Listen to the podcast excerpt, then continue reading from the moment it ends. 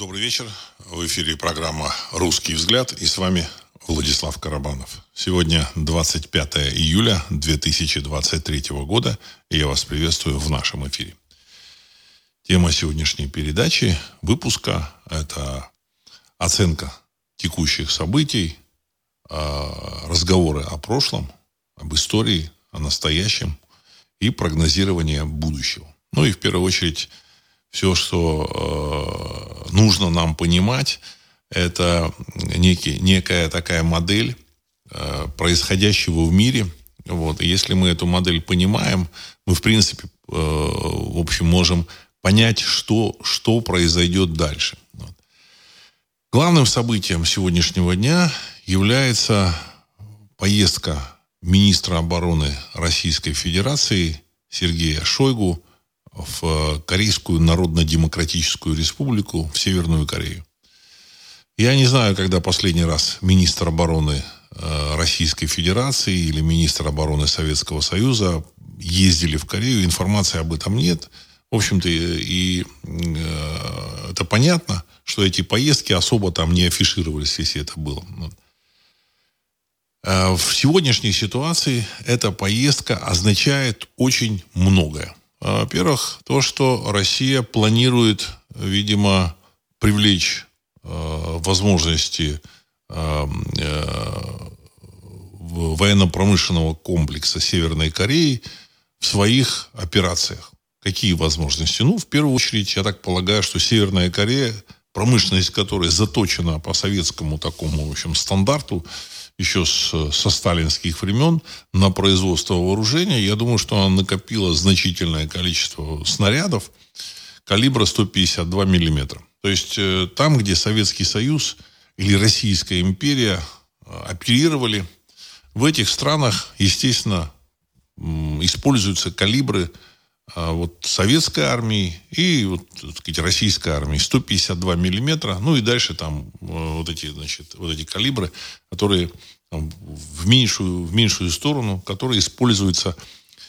с российской армией. Вот Северная Корея это одна из таких стран. Значит, ну, он используется, этот калибр, в Китае, во Вьетнаме, э, использовался в Восточной Европе. Но я так полагаю, что все эти снаряды уже вымели, отдали замечательному государству 404. Э, вот поэтому тут уже все, так сказать, западные товарищи вымели. И с Восточной Европы Россия ничего не могла получить. Ну вот, с Китая, я не знаю, отправляли что-то или не отправляли. Я так полагаю, что нет. Вот. Но вот с Северной Кореей, я так полагаю, что такая возможность есть. В этой ситуации надо предполагать, что Россия будет выходить из режима санкций в отношении Северной Кореи, который введен решением э, э, ООН. Там различные решения. Что это означает? Это означает, что мировой порядок, который вот формировался э, с 1945 года и после, в общем-то, северокорейской войны Северной и Южной Кореи 50-53 года, вот этот мировой порядок на сегодняшний день полностью будет демонтирован. Потому что вот это э, э, вот режим санкций в отношении Северной Кореи означал, что Россия так или иначе поддерживает э, некий такой мировой э, консенсус, некие правила. Вот. В конечном счете выяснилось, что эти правила для России э, и, э, очень невыгодны, как правило, обращены против России в первую очередь. Вот. И на сегодняшний день понятно, что, с одной стороны, Северная Корея, не знаю, будет она поставлять эти снаряды, не будет, но, скорее всего, будет, потому что Россия со своей стороны будет поставлять продовольствие, горюче-смазочные материалы, различную технику и так далее и тому подобное. То есть, в целом, я так полагаю, что планируется, опять же, это мое мнение, или значит, выводы из того, что мы видим. Вот. Планируется Э, решительное наступление на вот этом, значит, на, на этой линии фронта, вот на этом театре военных действий. Как это будет выглядеть, когда это будет, мы можем только гадать. Но в целом, я так полагаю, что э, осенью, это будет осенью. Возможно, та же самая Северная Корея может отправить и там миллион-полтора солдат. Вот. Но я думаю, что миллион-полтора это, возможно, много. Вот. Но, значит, полмиллиона может отправить. Насколько эти солдаты хороши, мы, в общем-то, так сказать, не можем, так сказать, там точно определить, точно судить. Вот. Э, это люди, подготовленные особым образом, в особой идеологической атмосфере. Вот, значит, это на самом деле такой законсервированный Советский Союз 1953 года издания. Вот, значит, э, сталинский такой Советский Союз. Вот. Ну, в средствах массовой информации говорят, что через, э, Южную, через Северную Корею э, также и Китай, возможно, будет что-то поставлять Российской Федерации. Вот. То есть под видом КНДР вот, так сказать, пойду, пойдет техника и э, боеприпасы из Северной Кореи, но это будут техника и боеприпасы из э, Китая. Э, в процессе вот этой операции э, те же самые китайские военнослужащие под видом северокорейских военнослужащих, возможно, будут э, проходить боевую подготовку в, реально, в реальных боевых действиях. Ну, что это означает? Это означает, что, в общем-то, страны, я не знаю, как еще такого названия нет, страны там севера или там, значит, страны, значит, Евразии или как, как назвать, мне сложно, там сказать, еще придумать термин. Я думаю, что этот термин придумают. Это означает, что страны Евразии всерьез готовятся к войне э, с Западом. Ну, и в этой ситуации, в общем-то, э, нам нужно понимать, насколько эта война реальна, насколько эта война нереальна. С моей стороны, с моей точки зрения, я думаю, что войны никакой не будет с Западом. Вот. Почему? Потому что все события, которые происходят, это события, связанные с внутренней американской политикой. И эта внутренняя американская политика, она требует не столько каких-то военных действий, особенно значит, а тех, которые там, от которых может пострадать территория США, а сколько существования некой угрозы, под воздействием этой угрозы Э, американцы могут манипулировать и собственным общественным мнением, и собственным населением, а также населением других стран мира. Дело в том, что, в общем, когда Советский Союз в 1991 году счастливо развалился, ну вот, выяснилось, что исчез э, враг.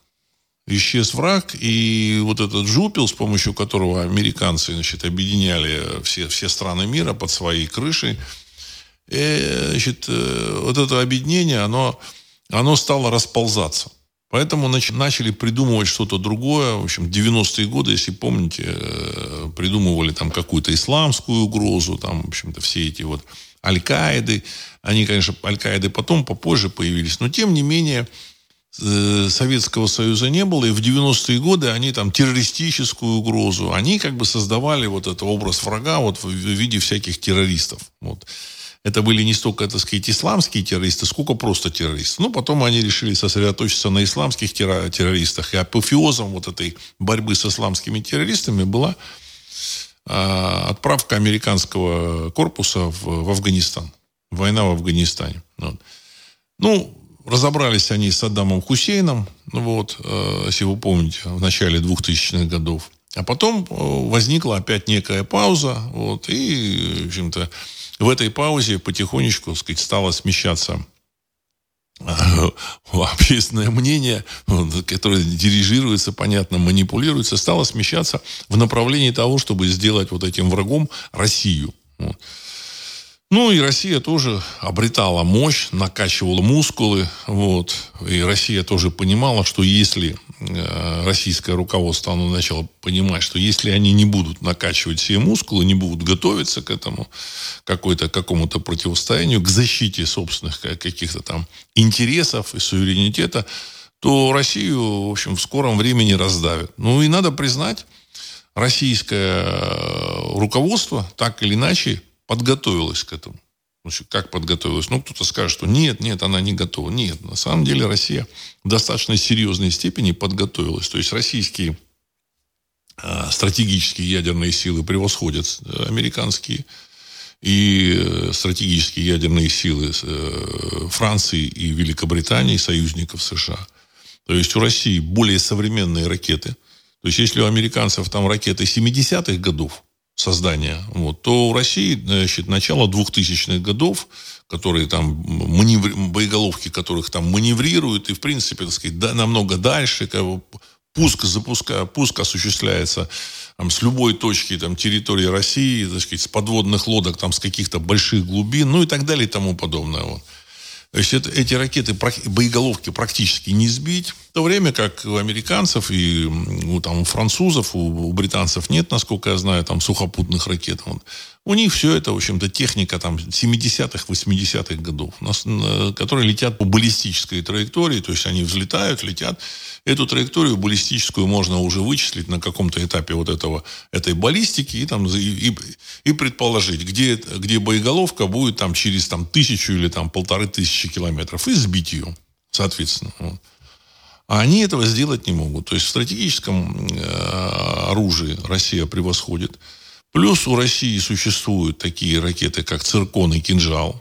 Значит, э, гиперзвуковые ракеты, которые являются ракетами малой, не, не малой, а средней дальности, в общем-то, так сказать, э, дальность этих там цирконов, кинжалов до 2000 километров, возможно, до 2500 километров.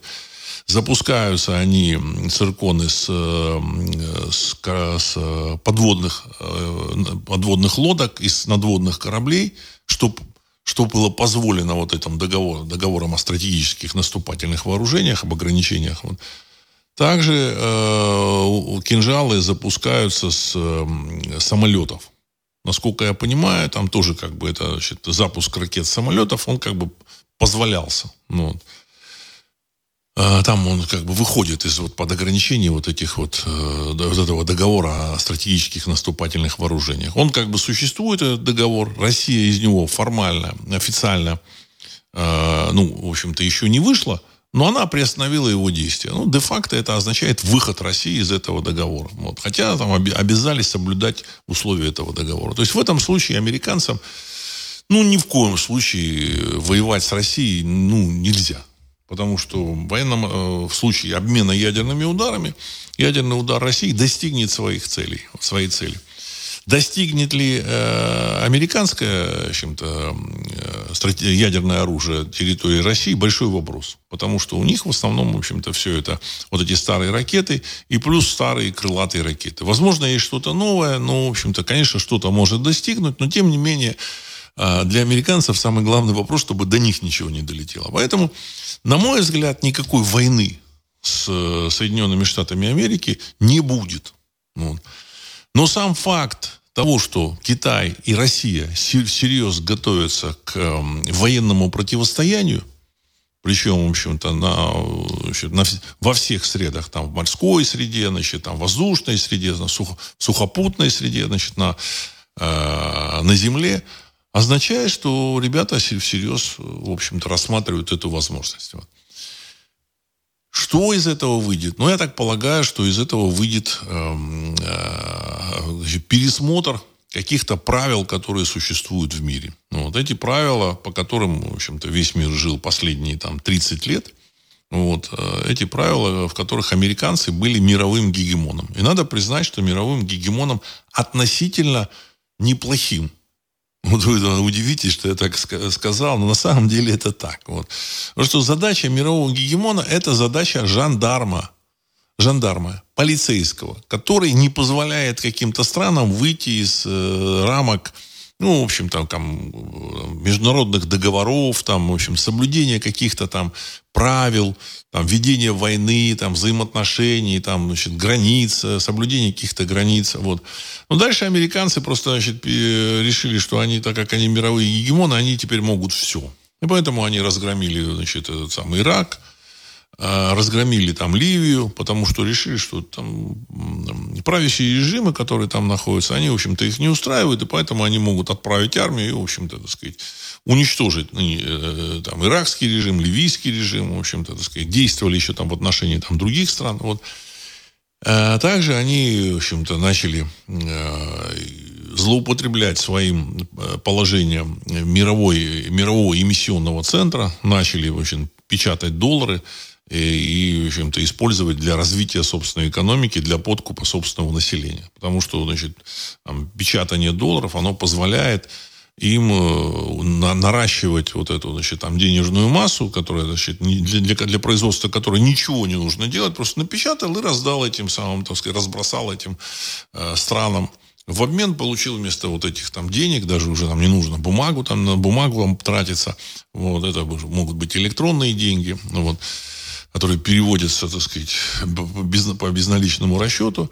В обмен они получили, получали сырье, продовольствие, технику, мозги и так далее и тому подобное. Значит, от, откачка мозгов из со многих стран мира, она достаточно серьезная так сказать, была, она и сейчас происходит. Вот из, я думаю, что из Советского Союза, из России уехало огромное количество людей, которые там занимаются в Америке э, там, программи, программированием, в общем-то, вся силикон, силиконовая долина, она, в общем, опирается на программистов, э, программистов из России, э, там, из, из Индии они там откачали какое-то количество людей. Причем вот на этих, на этих программистов, на этих инженеров, те же самые индусы, они же затратили деньги на обучение этих людей. Вот. В Индии, может быть, в меньшей степени, так сказать, индусы и там учились. А вот э, из России они выкачали мозги, которые здесь были подготовлены в лучших вузах. Вот мне вот один э, знакомый рассказывал, что из его вуза, который он закончил, с его курса уехало за границу две трети. Две трети. То есть это эти люди, которые проучились пять лет, на которых было потрачено куча денег. Куча денег в школе, куча денег, так сказать, там в вузе. А, ну, не считая там детского сада и, того, и так далее и тому подобное, они, получив образование, получив не просто образование, а получив очень серьезные знания, эти люди были, э, в общем-то, успешно пере, перемещены э, в Соединенные Штаты Америки. Ну, я думаю, что в Европу там в меньшей степени, э, меньшая часть уехала. То есть американцы злоупотребляли своим положением мирового гегемона. Вот. Поэтому, соответственно, и появилась в мире такая фронта в лице России, в лице Китая. Плюс еще американцы решили, что нужно и там Россию немножко поделить. Вот, и забрать э, природные ресурсы России, в общем-то, и с Китаем там как-то нужно разобраться, потому что, в общем-то, такие страны, они э, э, своим суверенитетом бросали вызов американской гегемонии. Ну и плюс, в общем-то, с доллара там начал качаться, его стало слишком много, поэтому приходилось там задерживать транзакции с долларом. Вот. Э, ну, в целом, в общем-то, это была значит, реакция американцев на изменения в мире. В первую очередь, сокращение собственного промышленного производства, сокращение промышленного производства их главных союзников, европейцев. Вот. Если раньше американцы с европейцами производили более 50 процентов мирового промышленного производства, то сейчас они производят менее 30 процентов. То есть, ну, может быть, еще не в два раза меньше вот в масштабах планеты, вот, значит, э, но близко к этому. Близко к этому. Плюс то, что они производят, это они производят для собственного рынка. Уже там, в общем-то, есть расчеты, что там да, замечательное государство, э, федеративная, федеративная республика Германия к концу этого десятилетия, она, значит, э, будет на десятом месте по своему ВВП и промышленному производству в мире. То есть на первом месте будет там Китай, э, Индия, Россия, ну, США, понятно, так сказать, на втором месте, на, на втором месте США, и тут там, в общем-то, может быть, она на третьем месте будет после Индии. Ну, вот. Россия, Южная Корея, Индонезия, Бразилия, ну, в общем-то, еще какие-то страны. А Германия, это лидер, европейский лидер, будет на десятом месте. Это официальный прогноз экономистов.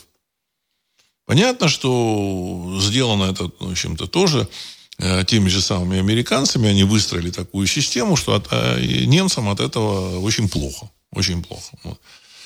Э, в Европе налоговая система такая, что она в принципе не позволяет этому, этой, этой европейской промышленности развиваться. Значит, огромный бюрократический аппарат, значит, э, аппарат ЕС и так далее и тому подобное, который, в принципе, так сказать, вот вся вот эта, вся эта масса, она, она не позволяет экономике там, в общем, подняться и там двигаться куда-то. И понятно, что эта экономика, она, она всегда, в общем-то, как вода, она находит то место, где на нее там меньше давления. То есть, где-то давят на эту воду, она, в общем-то, так сказать, она не сжимается вода. Вот. Это известный факт. Вода не сжимается. То есть ты ее сжимаешь, она, в общем, находит какую-то дырочку или пор, и, пору и, и выходит в другое место. Так и с экономикой. Соответственно, сейчас происходит перемена каких-то, в общем-то, правил игры. И э, то, что происходит на территории 404, э, это, в общем-то, элементы вот этой, вот этой перемены. С другой стороны, конечно, нужно признать, я, я, в общем, большой патриот России, вот, но, тем не менее, нужно признать, что в России э, система созданная, в общем-то, налоговая система, в общем-то, так сказать, там, система контроля и так далее, там, административная система, она не является самой лучшей в мире. Я так очень мягко скажу, не является. Вот. Есть, э, налоги, они э, буквально значит, слизаны с, европейской, с европейской налоговой системы. И, в общем-то, так сказать, если в Европе там уже экономика построена и промышленность существует, то есть она там потихонечку будет гаснуть, то в России э, промышленность должна бы быть перестроена. И вообще есть много чего, ну, что нужно развивать. Там нет своей автомобильной промышленности, нет своей электронной промышленности, нет, нет, нет много чего. Вот. Но, тем не менее, э, те же самые, в общем-то, союзные европейские партнеры, европейские партнеры, они не союзные России были, они союзные между собой. Европейские партнеры навязали вот эту, в общем-то, систему России, объяснив, что, ну, зачем вам ну, своя промышленность, мы вам все продадим, все, что вы хотите. Вы должны добывать природные ресурсы, жить в свое удовольствие, а мы вам продадим и машины, и и компьютеры, и телевизоры, все-все-все-все продадим. Ну, вот выяснилось, что, оказывается, это все такая, сказать, э, засада. Вот. И в, этой, в результате этой засады у России на сегодняшний день многого чего нет. Вот. А пытаются построить. Вот, значит, и, значит, э, жалуются на то, что вывоз капитала происходит. Но это как бы естественный, естественное такое, э, естественная реакция вот, когда воду сдавливают, бизнес это вот вода. Эта вода, она не, она не сдавливается, она выходит в другое место, понимаете? И поэтому, значит, выводят деньги, вкладывают там в другие страны, там, э, значит, в тот же самый Китай могут вложить, там еще куда-то, вот, там, в Дубай там вкладывают уже там, в Дубае, э, там, ну, пишут опять, я не, не знаю, мне сложно судить, что в Дубае чуть ли не там 10% проживающих там людей, это, в общем-то, выходцы из России. Значит, население Дубая около двух миллионов человек, два, два, два с половиной. То есть, грубо говоря, там 200-250 тысяч выходцы из России. Ну, как бы.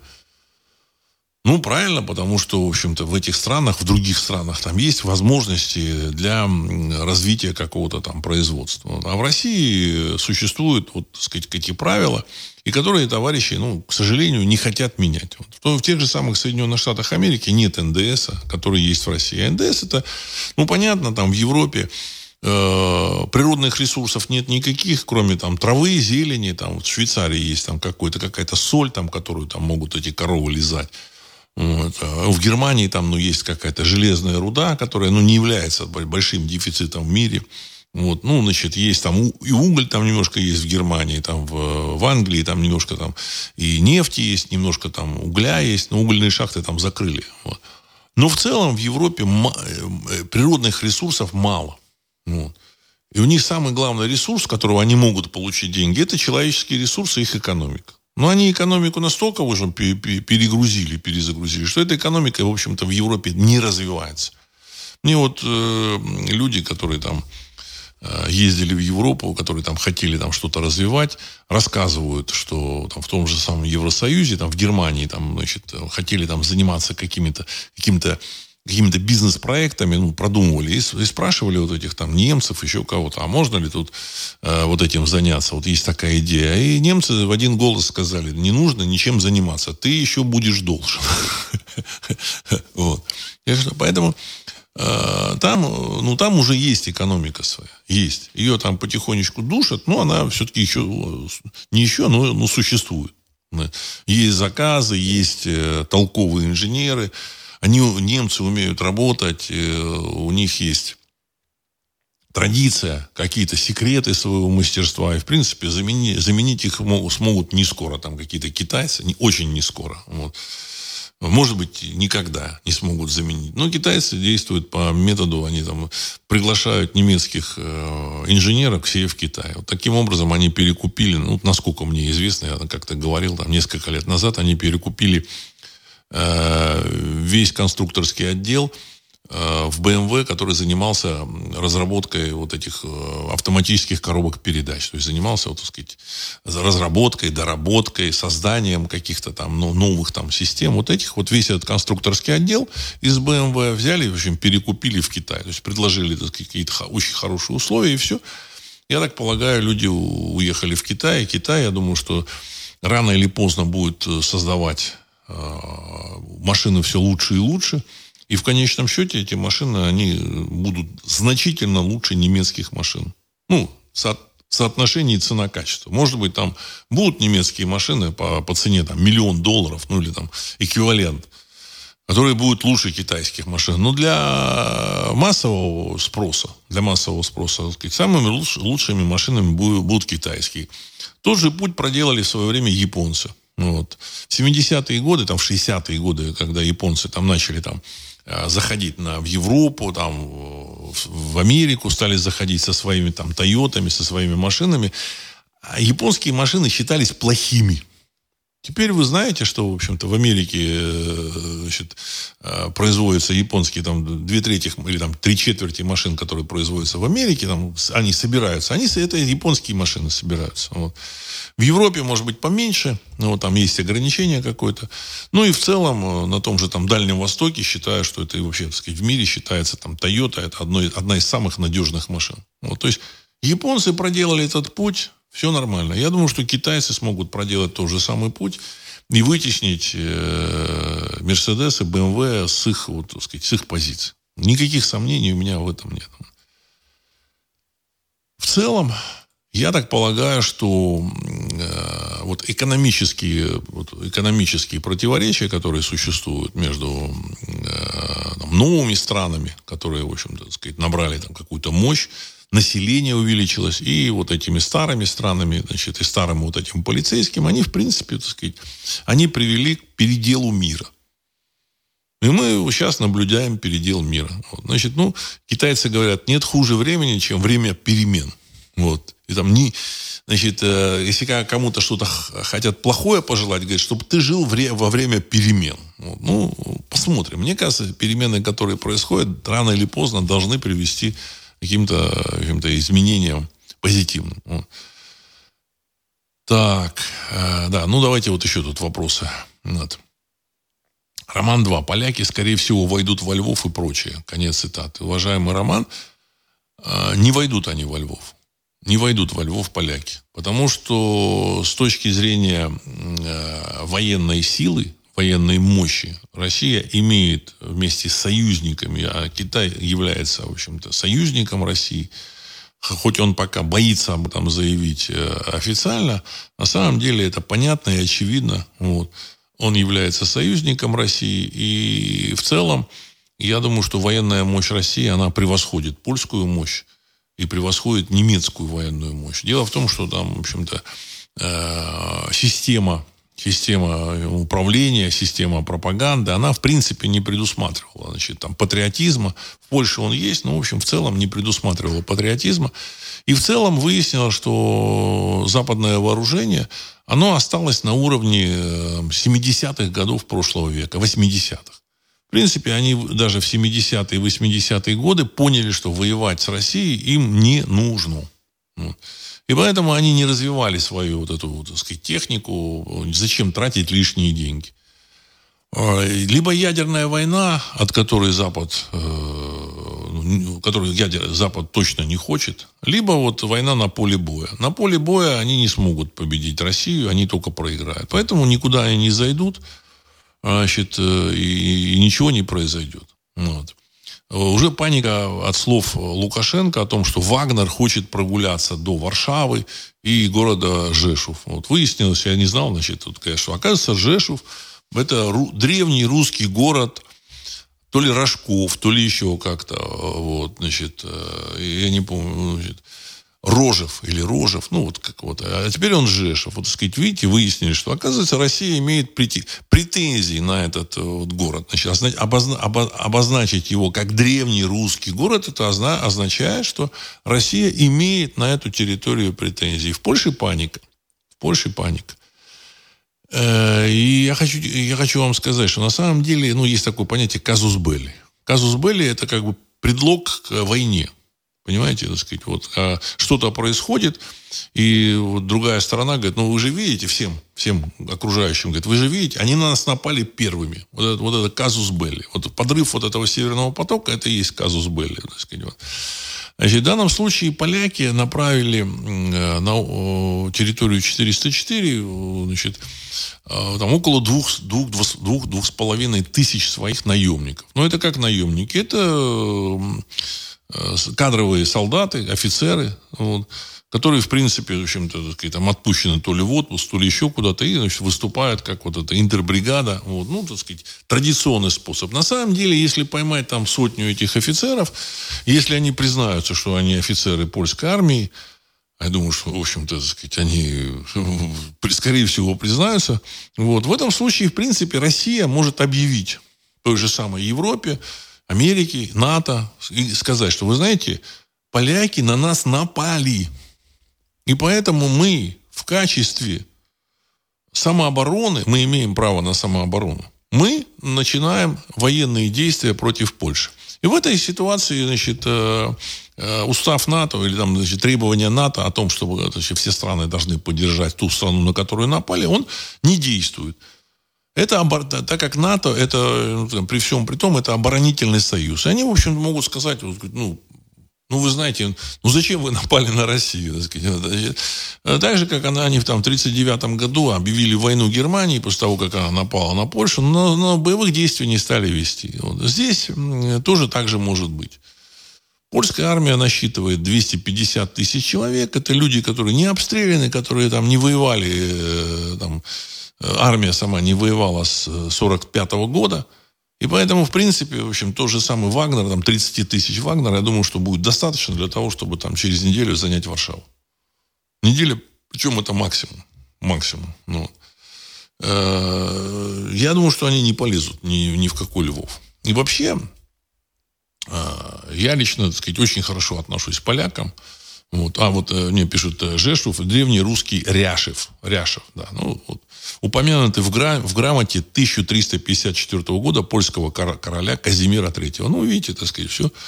Поэтому можно уже, в общем-то, и двигаться, так сказать, в этот же Жешув. Да, да. Дальше, я думаю, что там и немцев можно подключить, предложить немцев вернуть свои там восточные области. Вот тот же самый замечательный Гляйвиц, который там перешел под контроль Польши. Этот город, с которого началась там Вторая мировая война.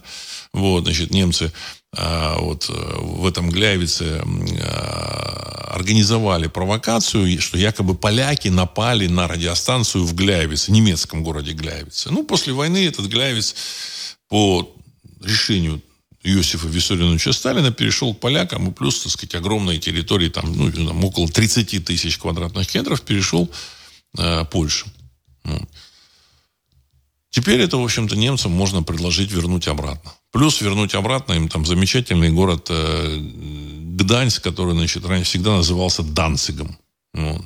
То есть э, вообще очень много там символичности вот в этих э, названиях, вот в этих событиях. Вот. И в действиях поляков, ну, в общем-то, польского руководства, опять же, я еще раз подчеркну, я к полякам отношусь, в общем, как к близкому народу. Неважно, что они там сейчас плохо там относятся к России или хорошо там их руководство, и даже они сами, так сказать. Это на самом деле достаточно близкий народ. Я думаю, что в будущем этот народ будет достаточно комплементарен к русскому народу. Так же, как прибалты те же самые, финны те же самые. В общем, никому эта война не нужна.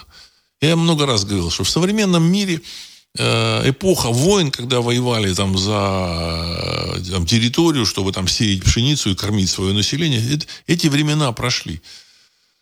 Все, Понимаете, значит, население западноевропейских стран, оно вообще не растет. Поэтому, в общем-то, сказать, там то, что там рост населения, это все там за счет мигрантов, вот, завоза там всяких мигрантов. И поэтому смысла им э, захватывать территории никакого нет. Ну, конечно, самый главный смысл, самое главное сейчас, это природные ресурсы. Дело в том, что Россия богата не только своими значит, людьми и умами, а тем, что у России колоссальные природные ресурсы, и в России есть э, что продавать, притом это э, продукция, которую можно продавать, она лежит под, ног, лежит под ногами. И, понимаете, так сказать, не нужно в банк обращаться, так сказать. Ты позвал этих, так сказать, там, людей откуда-то и сказал, ну вот накопайте здесь и заплатите мне денег вот сюда. И все. И вот они накапывают и платят денег, так сказать, в казну. Очень такой хороший подход. Или там, ну, мы вам разрешаем тут рыбу наловить или крабов наловить и дайте, так сказать, сколько-то денег. И все. И больше ничего не нужно. На самом деле, на мой взгляд, Российская Федерация прекрасно может существовать за счет продажи своих ресурсов, там, колоссального количества ресурсов. Никаких вообще налогов в России, я, я, думаю, я думаю, что э, нет необходимости, так сказать, вообще тут собирать. Ну, таможня, конечно, там пошлины, там еще там какие-то там, ну, что-то там нужно собирать. Но там вот э, дополнительные, я думаю, что такой необходимости, на мой взгляд, нету. Хотя вот там товарищам, которые в Москве, в общем, им виднее. То есть, вот, но, но я так думаю. Ну, я так думаю, что у России столько ресурсов, что можно просто предлагать там кому-то накапывать, и пусть, и пусть население занимается Э, значит, свободным там, э, экономическим хозяйствованием. Вот. Государство может существовать и обеспечиваться исключительно за, за счет сбора средств э, с, с добычей природных ресурсов. Это колоссальные суммы. Там, значит, Россия собира, добывает 500 миллионов тонн нефти ежегодно. Значит, 500 миллионов тонн нефти, если с каждой тонны там она вот будет собирать там 100-150 долларов, то, в общем-то, так сказать, это уже там 7,5 миллиардов. Ой, не, не 7, 75 миллиардов долларов. 75 миллиардов долларов. Понимаете? Э, государственная казна может пополняться только сбором за, за нефть. Значит, 500 э, миллионов тонн нефти, это в баррелях 3 миллиарда баррелей, примерно так. Вот то же самое там за лес, за газ, еще за что-то, там, за рыбу, за никель, литий, э, палладий, золото. Вот. За сырье, в общем-то, деньги, от которых, э, к сожалению, сейчас идут в частные какие-то карманы, и, в общем-то, эти карманы находятся за пределами России. Эти люди живут э, в Европе, насколько я так понимаю, в общем-то, так сказать, вот они там э, э, получают деньги за там выплавку стали российской, за добычу, так сказать, вот, за добычу там угля, ну, насколько там мне известно. Вот. Поэтому государство просто должно немножко там, ну, возможно, пересмотреть свои вот эти, значит, форматы. Посмотрим, как это будет, посмотрим, как это будет, но в целом я так полагаю, что это тоже такой важный момент пересмотра а, экономических взаимоотношений. Систему эту построили, конечно, и российские товарищи в 90-е годы. Значит, э, люди, которые там э, управляли в Москве. И это был не Борис Николаевич Ельцин. Значит, я думаю, что это Борис Николаевич Ельцин, там семья какая-то. На самом деле Борис Николаевич, на мой взгляд, был, э, играл роль э, декораций. Декорации, там, надувал щеки, там, значит, э, грозно смотрел, там, говорил там что-то. Вот. На самом деле, конечно, э, решались совершенно другие люди, в том числе, в общем-то, приняли, принимали решения в этом американцы. Вот, и отформатировали вот российскую промышленность систему вот этого, сказать, сбора налогов в адрес э, государства, в общем-то, систему иерархии вот этой, вот, значит, раздел вот этой собственности, конечно, так сказать, я думаю, что при помощи, так сказать, западных товарищей. Ну, западные товарищи очень опытные. Они, у них эм, есть большой опыт работы в различных колониальных э, и полуколониальных странах. И они, в общем-то, так сказать, понимали, как нужно разделить так, и как все построить так, чтобы Россия находи, находилась э, в зависимости от них. Ну и работу с э, населением они тоже, в общем, к этому относились очень серьезно. И поэтому, например, вот, допустим, там была такая страна Югославия замечательная, в которой жили основной народ в Югославии это сербы. Вот. Ну, э, сначала коммунисты выделили сербов э, в республику Босния и Герцеговина под предлогом того, что это сербы исламского происхождения, там часть вот, сербов. И эти сербы э, стали, в общем-то, получили свою республику. Дальше, там, э, те же самые европейцы, там те же, ну, в первую очередь, я думаю, что британцы, они стравили вот в Боснии и Герцеговине сербов православных и сербов, э, которые там исповедуют ислам. Я просто сам видел. Это один, абсолютно один и тот же народ, просто, значит, исповедует разные религии. При том, что ни одна религия, она не является исконно, в общем-то, сербской, ни вторая религия. Вот. Это, я, я считаю, что, и вы знаете мое мнение, что христианство – это сказать, система манипуляции, э, на мой взгляд. Я уважаю сказать, право человека верить во что угодно. Но я просто на свой взгляд, я так рассматриваю и думаю, что христианство – это система манипуляции, созданная э, массами, созданная в Римской империи. А ислам – это религия, созданная арабами, для арабов. Она, в общем, никакого отношения к, к этим европейским народам не имеет. И поэтому, в общем-то, ни та, ни другая религия, она, собственно, к сербам не имеет отношения. Но, тем не менее, вот эти товарищи э, западные грамотно стравили. Значит, и э, произошла там гражданская война. Вот. То же самое происходит сейчас на территории 404 когда, так сказать, один народ разделен и, в общем-то, стравлен. Вот я смотрю, там пленные вот эти, э, значит, с территории 404 э, говорят на чистом русском языке, в общем-то, без акцента. Без акцента. Вот. Ну, есть э, те, которые говорят на местном, местном языке, вот, но их меньшинство. Они прекрасно знают все русский язык. На самом деле, культура, история, все примерно одного корня. Все примерно одного корня. Ну, может быть, где-то там в Закарпатье, там у них там у этих русинов, там они там 800 лет уже там, отделились от э, Древней Руси, и, в общем-то, что-то там поменялось. Хотя, на самом деле, они также считают себя русинами. Вот э, у Соловьева выступает такой русин, Васыл, Васыл, там, как его э, зовут, это, выскочила фамилия его, Васыль. Вот его Вас, Васыль зовут. Он очень, так сказать, толковый мужик. Мужик работал в администрации э, и, и Порошенко, и в администрации Януковича, насколько я понимаю, он работал. В общем-то, высокий такой приятный человек, который говорит на прекрасном русском языке, ну, в общем-то, так сказать, он представляет, в общем-то, территорию 404 там в этих спорах. Ну. В целом, в общем-то, все, э, шаблон, лекала те же самые, как в Югославии. Ну, также разделили э, замечательную территорию Чехии и Словакии.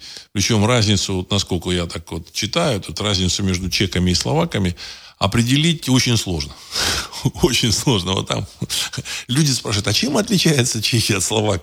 От Словак? В общем-то, я так понял, что очень тяжело что-то понять. Ну, там у Словак там была, как у словаков, точнее, у словаков была какая-то там э, государственность во время там, Второй мировой войны, а у чехов, так сказать, чехи были полностью оккупированы немцами, а Словакия там какая-то была, там э, какой-то режим был. Ну, союзную, так сказать, э, Гитлеру. Но я думаю, что, так сказать, особо там никаких отличий нет. Тем не менее, э, все разделено для, для чего? Ну, для того, чтобы в нужный момент, если там кто-то выйдет из повиновения, ну, стравить. Стравить. То же самое вот сделано и в России.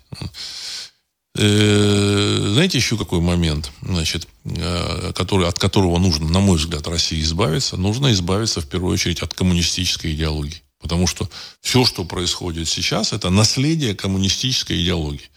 Избавление от коммунистической идеологии, от этих коммунистов, мне вот просто они, они просто выводят из себя вот эти вот коммуняки, так сказать, люди, вот, которые создали вот эту систему, когда на одной территории э, народ воюет друг с другом. Я так полагаю, что это тоже как бы, такой момент, когда препятствует э, решению этого вопроса. Откажитесь вы от них, откажитесь и решите этот вопрос. Причем, причем информация это есть. Говорят э, о том, что значит, как, как была создана, там, сказать, замечательная советская вот эта территория. Не буду называть, как она называется, называю 404, потому что э, искусственный интеллект э, Ютуба, он может заблокировать просто по одному этому слову. Понимаете, по одному этому слову. Э, и давай, давайте я сейчас еще зачитаю ваши вопросы. Владимир СПБ. Владислав Александрович, прокомментируйте, пожалуйста, принятые поправки к законам о воинской обязанности. Штрафами решили казну пополнить или просматривается очередная мобилизация гражданских. Конец цитаты. Ну, спасибо за вопрос. В общем, вопрос такой важный. Э, значит, э, ну, мне кажется, что ребята, которые там сидят в этой Государственной Думе, они не все понимают вообще, что такое Россия и что такое, в общем-то, так сказать, воинская обязанность. Если бы Россия, в России вот собственность была поделена честно, ну, честно, вот собственность есть, и она так или иначе, она, так сказать, там, через там, акции или через что-то, она принадлежит населению России. Ну, естественно, это население должно защищать свою территорию вот, и свою собственность. Но у населения России, к сожалению, собственности очень мало. В лучшем случае какая-то квартира или там 5 или 6 соток земли. Все. А вся собственность принадлежит людям, которые, в общем-то, так сказать, прича- при- приняли участие в разделе, которым отдали бесплатно или почти бесплатно эту собственность, вот, или, как бы сказать, за символическую плату. И эти люди умотали куда-то, так сказать, за границу, прекрасно себя, э, себя чувствуют, живут, получают э, хорошие, так сказать, доходы с этой собственности колоссальной, там, 100-200 миллиардов долларов, ну, так сказать, официальные цифры, там, 200 миллиардов выведено из России. Причем это собственность за сырье и за то производство, которое, в общем-то, было создано еще там в советские времена, а то и в царские времена. И никаких у них обязанностей нет. То есть они не, не мобилизуются, их дети тоже не мобилизуются. Все хорошо. Нет, э, ну, в, этой ситуации с мобилизацией есть вопросы просматриваются. Либо вы одинаково ко всем относитесь, и с этих ребят тоже требуете, так сказать, чтобы они были мобилизованы, их дети – либо тогда уже, в общем-то, так сказать, э, за деньги все это делаете. Понимаете? Ну, это мое мнение. Я не хочу, так сказать, его там навязывать. Это, я делюсь просто своими мыслями в, в передаче, в выпуске. Поэтому эти, к этим поправкам я отношусь как поправкам не очень продуманным. Ну, я так очень мягко говорю, вы поймите, не очень продуманным. Вот. Народ, э, насколько я понимаю, в России он э, этих вещей, возможно, не понимает, но он ощущает, что это несправедливо. Он ощущает, что это несправедливо. И поэтому, когда вот осенью 2022 года началась мобилизация, э, население это приняло очень плохо ну, могут рассказывать о том, что да, все, тут поднялся там патриотический дух, но население приняло это очень плохо. И поэтому срочно нужно было э, сообщать о том, что значит, каждый там э, по, по, человек, который попал вот это, в эту военную кампанию, он будет получать зарплату около 200 тысяч рублей. Это вынужденная мера была, это правильная мера, я считаю. Вот. Э, но в будущем, я думаю, что никаких мобилизаций не будет. Можно сделать, делать мобилизацию, но для, этого нужно решить вопрос с собственностью. Решите вопрос с собственностью. Верните эту собственность народу. Верните. Значит, нефть, газ, лес, там вот все, все огромные, огромные там угольные шахты, там, значит, эти э, рудники там по, по добыче золота, там палладия, платина и так далее и тому подобное. То, что, в общем-то, делалось еще в советское времена, э, времена создавалось, и то, что, в общем, принадлежит всему народу. И тогда, да, вы можете сказать, вы имеете тут э, долю, значит, и вы должны защищать свою собственность. Вот. И тогда народ будет защищать. А когда вот этого нет, я думаю, что, так сказать, желание э, пополнить э, вооруженные силы вот такими мобилизованными, оно будет встречать, в общем-то, не очень хорошие отношения. А Причем, я еще раз, еще раз подчеркиваю, народ, он не будет э, вот, вот, вот такие длинные рассуждения пускаться. Он просто это ощущает на уровне, вот, знаете, чем-то э, эгрегора. На уровне эгрегора. Все. Так. Э, Владимир Кутиков. А может ли ввоз африканцев в РФ привести к возникновению такого же дееспособного народа, как в Индии? Согласно славяно-арийских вет, касты в Индии возникли в результате походов белой расы к дровидам. Конец цитаты. Уважаемый Владимир, а, думаю, что африканцы должны быть в Африке. Они, в общем-то, заточены на жизнь вот в это, на этом континенте. И здесь африканцам в России будет очень плохо. Здесь другая еда, другая пища, другой, другой метаболизм, другая среда обитания. Ну, кто-то может здесь и выжить, вот, кто-то, какие-то единицы. Вот, то же самое э, предок Александра Сергеевича Пушкина, он, скорее всего, был не совсем африканцем, он был эфиопом. С эфиопами вообще там сложно, значит, что это за нация, раса, вот, значит, э, эта раса, в общем-то, черная, вот, темнокожая, чернокожая, но в то же время она имеет такие европейские черты, значит, или там черты вот европейского человека, вот, значит, вот. И э, это, так сказать, он был представителем какого-то, сказать, аристократического там слоя в этой же Эфиопии. Ну, насколько я так вот, так сказать, там, читал там, и, э, сведения об этом. И поэтому его потомок, в общем-то, сказать, э, его потомство здесь прижилось. А основная масса, конечно, потомков африканцев, э, им здесь будет очень плохо. Вообще, вот это вот э, смешение э, людей из северных широт и людей из э, а, экваториальных широт, оно, в общем-то, для выживания, оно, в общем, ничего хорошего, так сказать, на мой взгляд, не да, ну, для организма. Для организма оно, в общем-то, так сказать, не, не дает э, каких-то, так сказать, возможностей улучшить выживание. Понимаете, так сказать. На самом деле э, питание там в Африке и рацион в Африке, он другой, он отличается от рациона в, в, на севере. Так же, как, например, там в Китае, а у них там тоже другой рацион. То есть те же самые китайцы, там, две трети или там три четверти, они, в принципе, значит, не могут э, потреблять молоко. Все, другой метаболизм. Китайцы, три четверти китайцев не могут потреблять молоко. Все, потому что там на протяжении тысячелетий они э, питались рисом, главная их еда – это рис, а молоко организм не усваивает. Это и воспринимает коровье молоко как э, такую серьезную отраву. Э, какая-то часть вот этих вот э, китайцев, оно, она, она является потомками кочевников северных, монголов каких-то, или там, в общем, гунов, ну, манжуров, возможно, которые занимались скотоводством, и, в принципе, так сказать, там они приспособились к употреблению молока. И они могут употреблять молоко. Но, опять же, это, э, это очень серьезный, так сказать, момент. Вот, рационы. То же самое касается и там других продуктов, не только молока. Поэтому ребенок, который там, в общем-то, э, двух родителей, значит, из Африки, из, из, там, из севера откуда-то, у него могут быть сложности с э, усвоением вот этих, так сказать, продуктов. Э, значит, он может хорошо усваивать, там, так сказать, мясо, а вот, допустим, там, общем, пшеницу может плохо усваивать, или там какие-нибудь помидоры, я не знаю. Это сложно. Этим должны заниматься специалисты, ученые. Ну. А, но эта тема находится под запретом, и вам никто ничего никогда не расскажет. То есть в той же самой Америке это находится, в общем, под категорическим запретом. Категорическим запретом, поэтому, в общем-то, начинают накручивать э, э, направление такое, что нужно, в общем-то, больше там, это, больше а, значит, э, точнее, меньше обращать внимание на там, это, расовую принадлежность и так далее и тому подобное. Ну, с точки зрения культурной, да, наверное, нужно меньше обращать внимание. Но с точки зрения биологической, в общем-то, биологию вы никуда не, не, не удалите.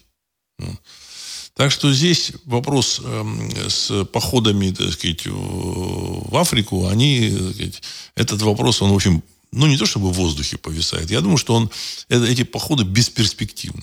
Вот. А, так. А, ну, э, форум там Россия-Африка в Санкт-Петербурге, вот там, в общем, сегодня там, с, утра, с утра уже рассказывали про форум Россия-Африка в Санкт-Петербурге. Для чего это сделано? На самом деле, на мой взгляд, в нынешней политической и экономической ситуации в России а, вот эти связи с Африкой, они бесперспективны. Почему? Потому что а, африканцы, так сказать, народ простой, они пойдут туда, где им больше, в общем, заплатят. Вот. И в любом случае, я вам хочу сказать, э, американцы, европейцы им заплатят больше. Понимаете? Можно в каких-то областях какие-то там фирмы там э, конкурировать могут, вот, но на самом деле э, это, в общем, такие отдельные явления. Иллюзии испытывать от того, что там, в общем-то, Россия может потеснить а, Англию, Францию, там, американцев, э, там, бельгийцев каких-нибудь, голландцев не нужно испытывать. Вот. Поэтому все эти форумы, они, в общем-то, не имеют никакого смысла. Вот. Покупать их бессмысленно. Ну, э, у нас государство в России собирает серьезные деньги. Вот вы смотрите так телевидение, там, и по телевидению рассказывают, вот тут победы российских спортсменов, вот тут дальше, там, значит, и на самом деле гигантские деньги тратятся на спортсменов государственные. Потом эти спортсмены, значит, благополучно собираются и уезжают, значит, на все четыре стороны в разные страны. Яркий пример этого Ищенбаева. Патриотка, комсомолка, ну, я условно говорю, так сказать, ну, там, наверное, там в «Единой России» кем-то была, была там доверенным лицом президента и так далее и тому подобное, в общем-то. Хорошо ей платили, значит. Э, она собралась в конечном счете, она уже тогда, значит, она перебралась там в Монако сначала, а потом, ну, Монако, видимо, дорого, а и перебралась на Канарские острова в Тенерифе. У нее там дом хороший, семья живет там. И, в общем-то, этой Россия совершенно не нужна. И то же самое с остальными спортсменами. Пока он молодой, у него есть возможность там хорошо там бегать, прыгать, он, в общем-то, переберется туда, где больше платят. Это естественный закон экономический. И не нужно испытывать иллюзий, понимаете? Спорт – это бизнес. Любительский спорт – это не бизнес. Но профессиональный спорт – это бизнес. И на Западе он, в общем, построен как бизнес – Барселона, э, футбольный клуб испанский Барселона, зарабатывает 600 миллионов долларов в год. Я вот читал там 600 миллионов долларов заработок. Они могут себе позволить покупать этих спортсменов, это чистый заработок. Они могут позволить себе покупать спортсменов там, за 50 миллионов долларов, платить им какие-то серьезные деньги. Вот. А в России спорт, он, в общем, не окупается, футбол. Он, может быть, и мог бы окупаться, но его, в общем-то, держат на дотации, там куча там всяких спортивных чиновников. Естественно, он, не имеет, он только выкачивает деньги вот, и не имеет никаких перспектив. Показывают спортсменов, в Олимпи... на Олимпийские игры не допускают российских спортсменов с российскими флагами. Они бегают под этими э, олимпийскими знаменами. Вот, пять колец у них на груди. Э, смысл, в общем, туда их отправлять, и я, я не вижу никакого смысла. Пусть ребята зарабатывают себе на жизнь, они прекрасно могут заработать, потому что существует рекламный бизнес, все, все это существует. Но в России оно не получило развития, потому что огромное количество э, спортивных чиновников, которые, так сказать, с этого там получают, так сказать, серьезный доход. Понимаете, так сказать, или там показывают там э, не фестиваль, не фестиваль какой-то, Конгресс. Конгресс малых городов э, России. То же самое. Там, ну, скорее всего, этот конгресс там миллионов там 100 стоил рублей, правда, вот. А может 200. Собрали их, поселили, развлекали. Смысл? Никакого смысла. Только показать по телевидению. В общем-то, вот эта вот э, экономическая политика, на мой взгляд, она никаких перспектив не имеет. Значит, Советский Союз, он тоже там, картинки были хорошие, там какие-то организации были, все хорошее, мир, дружба, май – вот. Закончилось это э, экономическим кризисом и развалом Советского Союза. Сейчас то же самое действует вот ровно по тем же лекалам. Мир, дружба, май, а, а, Африка, так сказать, э, там, пхай-пхай, там еще что-то такое. На самом деле мир э, существует, основываясь и, в общем, двигается, основываясь на конкретных там понятиях, так сказать, своих интересов. Интересы не обязательно там через как бы деньги выражаются. Интересы выражаются через разные эти самые. Но для того, чтобы э, возможности финансовые у России были более серьезные, так сказать, в России должен быть развит э, бизнес. А он вот того развития, которое должно быть, он, к сожалению, пока не, не получает. И товарищи двигаются в том же направлении, как вот, я говорю, Советский Союз двигался. Вот разницы никакой, потому что те же самые люди, просто другое поколение. Я же смотрю, там, там, все эти, так сказать, чем чиновники, откуда они там. Они учились у другого поколения вот этих, так сказать, советских еще товарищей. Понятно, что, в общем, государственные деньги нужно куда-то распихивать, огромные деньги. Государство собирает огромные деньги с населения, и они вот распихивают их туда. Но в любом случае, при такой форме распихивания этих денег не хватит никогда. От слова совсем. Понимаете? На что-то будет обязательно не хватать. Притом эти ребята, чиновники, когда они там что-то делают, они э, занимаются не столько тем, чтобы, в общем-то, добиться результата, а сколько тем, чтобы не пустить на свое место, если оно хорошее, там, кого-то другого. У них там мозги забиты другими делами.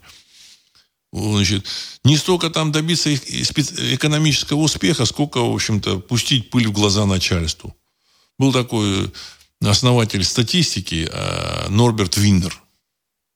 Статистики, кажется. Норберт, Норберт Винер. Он сказал, что, в общем-то, вот при такой системе, э, когда сверху, так сказать, вниз там, в общем-то, сказать, выстраивают эту пирамиду, э, реальный результат заменяется очковтирательством. Вот. Что мы, в общем-то, в целом и видим. А, уже там полтора года назад заявили о том, что в России нужно значит, создавать импортозамещение. Что импортозаместили? Что?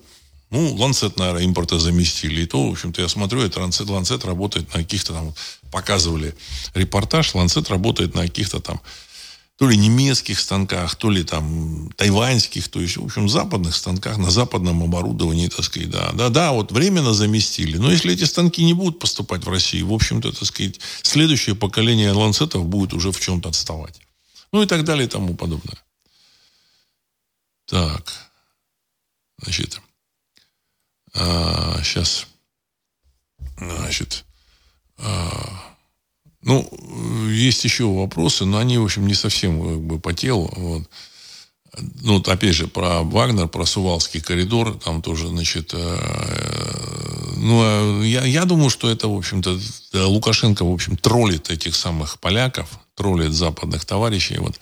Теперь по поводу там ЦБ. Два слова нужно сказать. Вот, так сказать, все с утра до вечера ругают Центральный банк Российской Федерации. Я говорил свою точку зрения, что вот эта самая Эльвира Набиулина, она, в принципе, плохо понимает, что она делает. Вот. Просто ей дают какие-то указания. И, скорее всего, указания ей дают не из э, Кремля.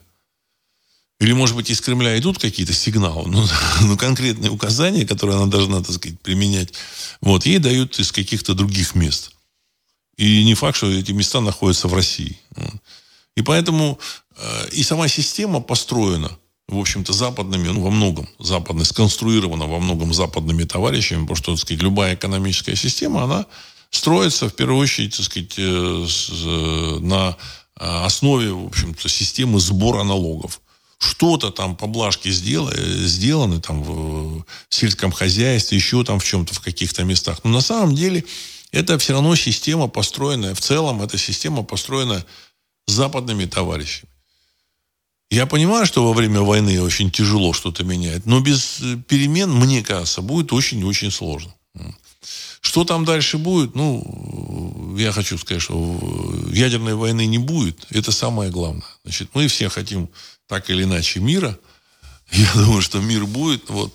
И все вопросы так или иначе будут решаться так сказать, э, в той же самой Америке. Сегодня там, не сегодня, вчера там заявил э, значит, один из американцев, он сказал, что вопрос окончания войны на территории 404, он решается исключительно в Америке. Они могут закончить эту войну в течение пяти минут. Ну, в общем, дай бог, чтобы в общем, все там закончили войну, и все было бы хорошо. Но, опять же, значит, нужно понимать, что в Америке свои сложности. Они очень грамотно скрывают эти сложности. Мы, в общем-то, не знаем, что там происходит, мы только догадываемся – по действиям там вот Джанет Йеллен, там э, по э, заявлениям каких-то банкиров, вот, еще там каких-то сказать, людей, вот.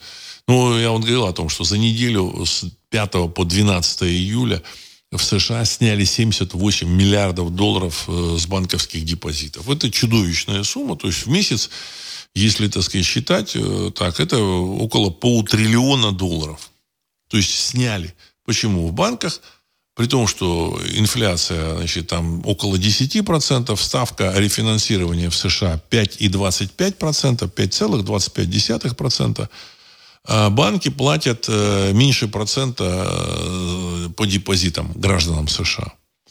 В этой ситуации граждане, в общем-то, понимают, что деньги, которые находятся там в банках, они потихонечку, в общем-то, тают. Потому что это как бы деньги. Если это были бы активы, они, в общем-то, так сказать, там имели бы перспективу, в общем-то, так сказать, там, увеличиваться. А вот это вот, так сказать, денежные единицы фактически, в общем, тают. Причем очень серьезно.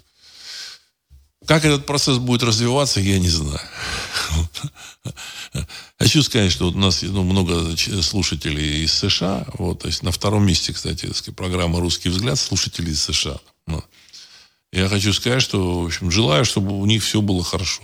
Все было нормально. На самом деле никому, никому в реальности перемен не нужно и не хотелось бы. Но ситуация, которая сложилась, она, в общем, может решиться только вот в результате каких-то вот этих вот таких событий. Переформатирования э, в мире. Вот. Всем хорошего настроения, здоровья. Потому что самое главное вот в этой ситуации, в этой катавасии иметь хорошее здоровье. Будет хорошее здоровье, вы переживете все. И все увидите, чем это закончится. Я думаю, что все, все будет нормально, все будет хорошо. И на этом я хочу завершить сегодняшний выпуск. С вами был Владислав Карабанов, программа «Русский взгляд». Через несколько секунд композиция «Могучий прилив». Всего доброго.